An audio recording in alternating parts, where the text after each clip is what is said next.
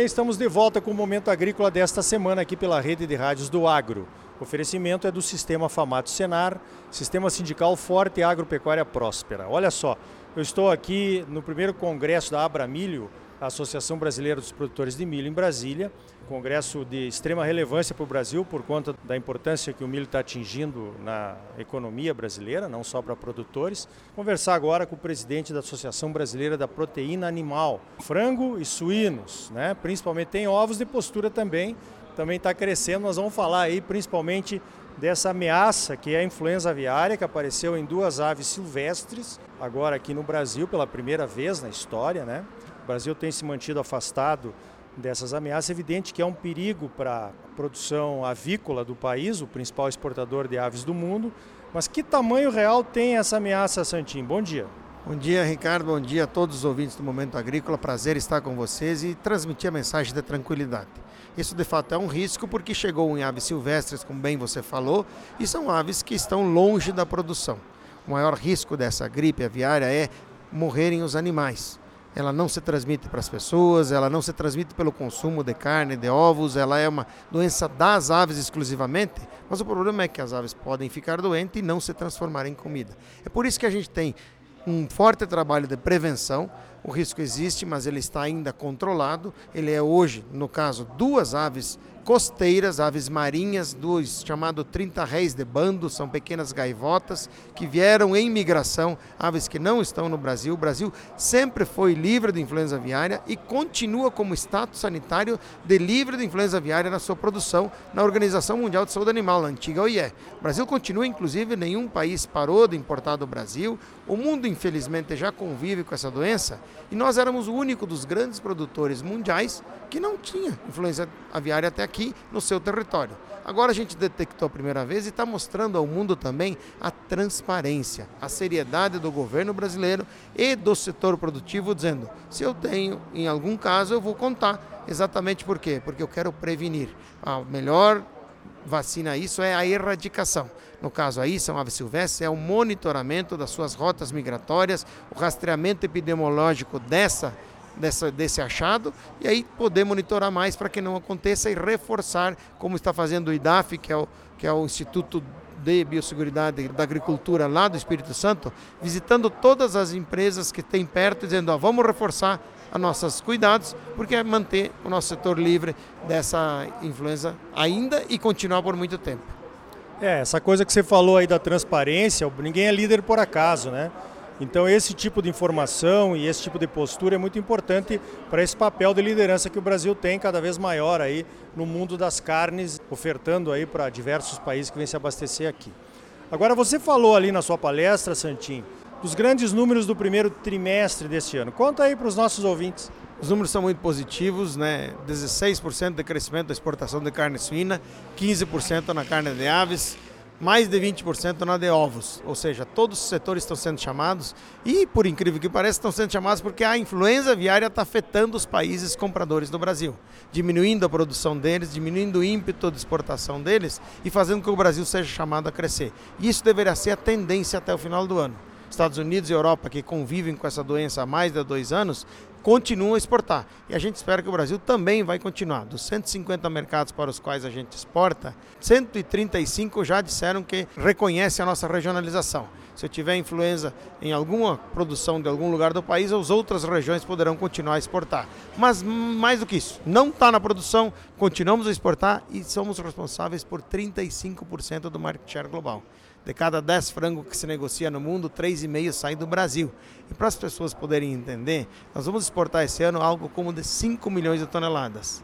A exportação americana vai ser 3,300 e a europeia 1,200, ou seja, a soma do segundo e do terceiro colocado, que não são ninguém menos que os Estados Unidos e a Europa, não chega ao total das nossas exportações. E o quinto maior exportador do mundo, né, que é a Ucrânia, ela exporta 400 mil toneladas por ano que é a exportação mensal do Brasil. Veja a importância do Brasil para o mundo, para equilíbrio de preço, para que a comida chegue na mesa das pessoas. Mas um recado também para o nosso consumidor brasileiro aqui que está te ouvindo também. A gente exporta muito, cresce a exportação, mas cresceu a oferta de mercado interno também. O frango não está caro porque exportou.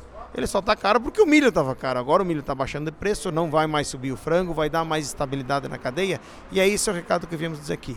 Para o produtor de milho, produtor de soja, que a gente precisa ter nossas cadeias cada vez mais unidas, para que juntos possamos produzir milho, produzir soja, transformar em carne, em ovo e vender leite, peixe, né, peixes de cultivo, peixes de, de, de, de tilápia, tambaqui, o nosso leite, queijo, para a gente exportar para o mundo, porque o mundo está crescendo em renda e vai crescer cada vez mais o consumo de proteína.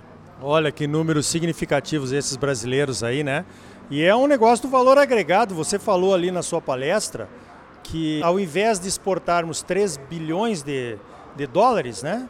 Em, em commodities, em grãos, chegamos em 12 bilhões. É, ou seja, quatro vezes mais né, o valor agregado da cadeia de carnes.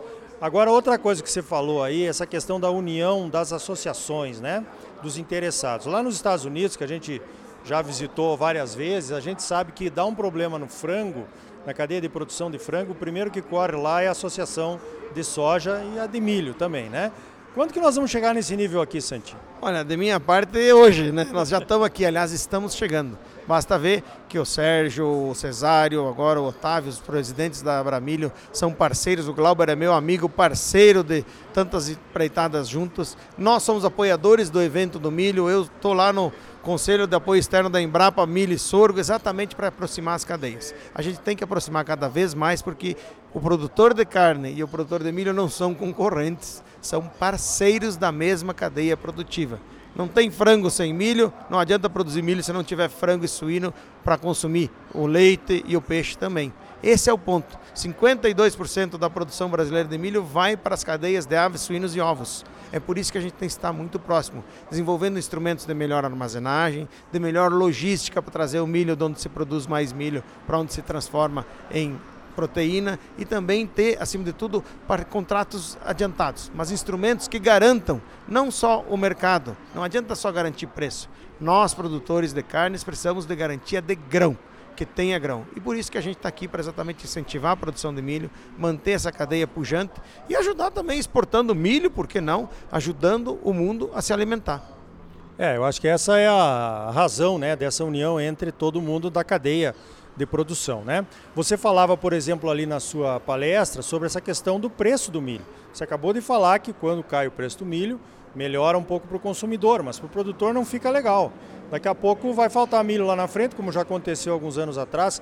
Quer dizer, essa questão da volatilidade do preço do milho não é bom para ninguém, né? Não é bom para ninguém, não é bom. Eu até brinquei com a turma ali na palestra, bem-vindo ao clube de quem vende para o exterior. Uma hora o cara compra, na outra ele para de comprar e aí o preço baixa.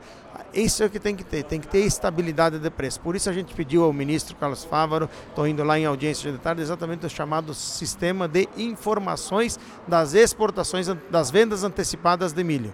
E aí você vai saber o que? Eu sei que pro ano que vem, ou para esse ano, lá em outubro, tem entrega de X toneladas de milho. Então eu já sei o tamanho do mercado, eu vou me adiantar, vou comprar antecipado, vou garantir o milho ficar na minha armazenagem, porque o frango não come papel, o suíno não come papel, ele precisa exatamente do grão e a gente precisa dar estabilidade a essas relações. Cada vez mais, repito, unidos, nós temos um mundo para conquistar. Muito bem, conversei então com o Ricardo Santin, presidente da BPA, Associação Brasileira de Proteína Animal. Boas notícias, né? E parabéns pelo trabalho e obrigado pela tua participação aqui no Momento Agrícola. Obrigado, Ricardo. É um prazer falar contigo, com os nossos ouvintes do Momento Agrícola. Estão sempre à disposição e juntos, tenho certeza, nós temos muito tempo, trabalho para andar e o Brasil voltar a ser, voltar não, ser o grande protagonista da exportação de milho, de carne, de boi, de aves, suínos, ovos, leite, peixe, porque o mundo está precisando de proteínas sustentáveis como nós temos aqui. Prazer imenso. Então tá aí. Olha, essa questão sanitária é um desafio para a liderança do Brasil, não só na produção de carnes, mas também de grãos, de fibras e de frutas. Líder tem que ser exemplo para o mundo, tem que passar confiança. Pense nisso. No próximo bloco você vai saber quais os principais assuntos que as associações dos produtores de milho discutem entre si para defender interesses comuns. Sistema Famato Senar, mobilização total para garantir um agro cada vez mais forte em Mato Grosso. É bom para os produtores, mas é muito melhor para o nosso estado e para a nossa população. Continue aqui conosco, voltamos em seguida com mais Momento Agrícola para você. Música